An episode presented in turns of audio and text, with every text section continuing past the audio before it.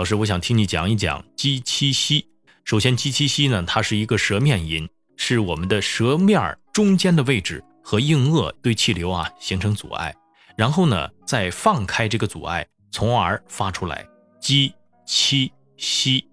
舌尖儿这个时候是放在下齿背的位置，舌尖儿也就是说是藏起来的，藏在下齿背。所以，我们发鸡七西，很多人有尖音，鸡七西发不好，是因为舌尖没有藏好，舌面呢又没有拱起来，所以导致是整个舌尖前部和硬腭进行接触成阻，发出来的声音是这样的：鸡七西，比较的尖锐，而且有很强的气流声，气流擦过的这个声音，所以呢，这样就会形成尖音。舌面拱起来可以有一个练声的技巧，就是刮舌。练一下这个口部操，舌尖抵住下齿背，舌面拱起来，让上牙齿轻轻擦过你的舌头，张开嘴，牙齿轻轻擦过你的舌头，然后一次、两次，